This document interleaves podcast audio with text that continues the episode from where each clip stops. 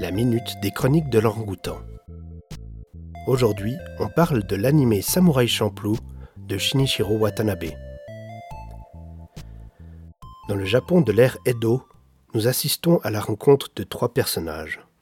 Fu est une jeune et enthousiaste serveuse dans un salon de thé. Elle est harcelée par le fils du gouverneur de la région. Mugen, un vagabond hors la loi très chaotique mais imbattable en duel, vient à son secours contre un peu de nourriture. Jin, un Ronin stoïque et fier, arrive également de le salon de thé, et Mugen le prenant pour un des hommes du gouverneur, un duel s'engage.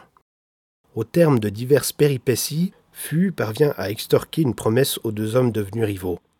Ils mettront leur affrontement de côté pour aider Fu à retrouver un mystérieux personnage, le samouraï qui sent le tournesol. Sous ces prémices relativement classiques de road movie entrecoupé de combats au sabre, Samurai Champloo se distingue par un choix artistique audacieux de l'auteur. De manière tout à fait anachronique, la série est imprégnée d'ambiance et culture hip-hop. Rap, beatbox, graffiti et breakdance sont bien présents parmi les katanas et les cerisiers. Outre le fait que le créateur Shinichiro Watanabe aime le hip-hop, on peut comprendre ce choix par le fait que la série met en scène principalement des personnages en marge de la société, dans une période historique où cette société était très structurée et conformiste. La contre-culture hip-hop venue du Bronx y trouve alors un écho qui s'y mène plutôt bien dans un joyeux mélange de genres.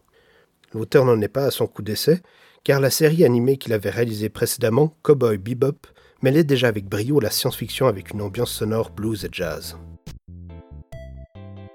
Les Chroniques de l'Angoutan sont un podcast des bibliothèques de la ville de Lausanne. La chronique du jour vous est proposée par Jérémy.